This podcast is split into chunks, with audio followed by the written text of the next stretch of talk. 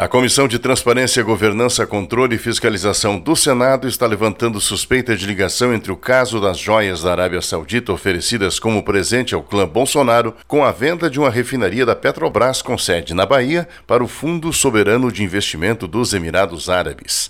A denúncia foi trazida à tona pelo presidente da comissão escolhido nesta semana, Omar Aziz. Segundo ele, já existem informações de que os valores da transação foram muito abaixo do custo normal de mercado e que a comissão está pautada para centrar foco neste caso.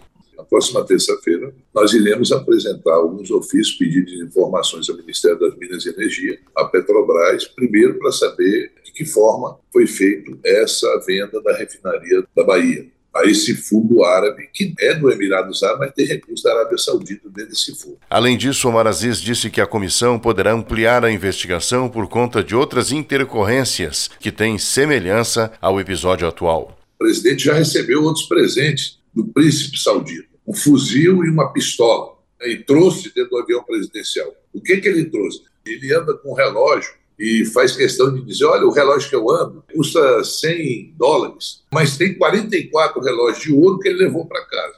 A comissão tem obrigação, é o papel dela, fazer a fiscalização em cima disso. Não é contra A ou B. É esse o comportamento que essa comissão terá durante o tempo que eu estiver na presidência. A Comissão de Transparência, Governança, Controle e Fiscalização estará reunida na próxima quarta-feira em sessão ordinária. Para que o assunto possa avançar, precisará de votos da maioria dos seus integrantes, para que assim uma investigação de fato possa ser aberta. Não deixe seu futuro para depois. Vem para o Feirão de Profissões Uninter. Faça sua graduação à distância com até 70% de desconto nas mensalidades. Ou aproveite duas pós-graduações à distância a partir de R$ 99,00 mensais no curso todo. Inscreva-se já! Uninter.com Repórter Paulo Otaran